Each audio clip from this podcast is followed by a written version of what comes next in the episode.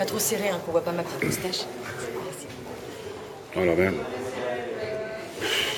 Euh, J'y arrive pas. Euh, 22 mai 2011, pour toi l'espoir c'est quoi aujourd'hui?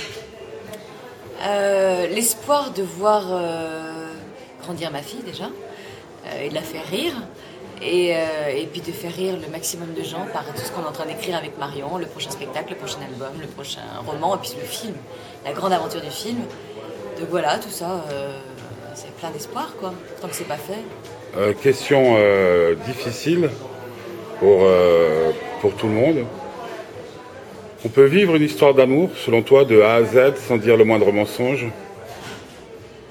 Bien sûr que non, on est toujours obligé de mentir un peu. Déjà, tu gardes ton petit jardin secret. Je crois que tu allais me dire, est-ce qu'on peut passer une vie de A à Z sans passer par le cul? Mais si, on est obligé de passer par le cul. Mais euh, mentir, c'est un minimum, oui. Déjà pour, euh, ou pour épargner certaines personnes. Puis on vit pas chez les bisounours. Il y a un moment où euh, on sait qu'on est plus ou moins attiré. En plus, on est dans un métier, de séduction. On peut qu'on soit sur un tournage loin. Il y a toujours un peu, on est là à se renifler le derrière, machin. Moi, je sais pas ce que fait mon mec et j'ai pas envie de le savoir. Donc, euh, on se fait confiance, on essaye de pas se faire souffrir, c'est surtout le, principal. Mais bien sûr qu'une vie est faite de petits mensonges. Après, il faut pas que ce soit des gros mensonges, des, des vies parallèles ou des trucs euh, vraiment qui peuvent faire des dégâts. Mais bien sûr, il y a plein de petits mensonges.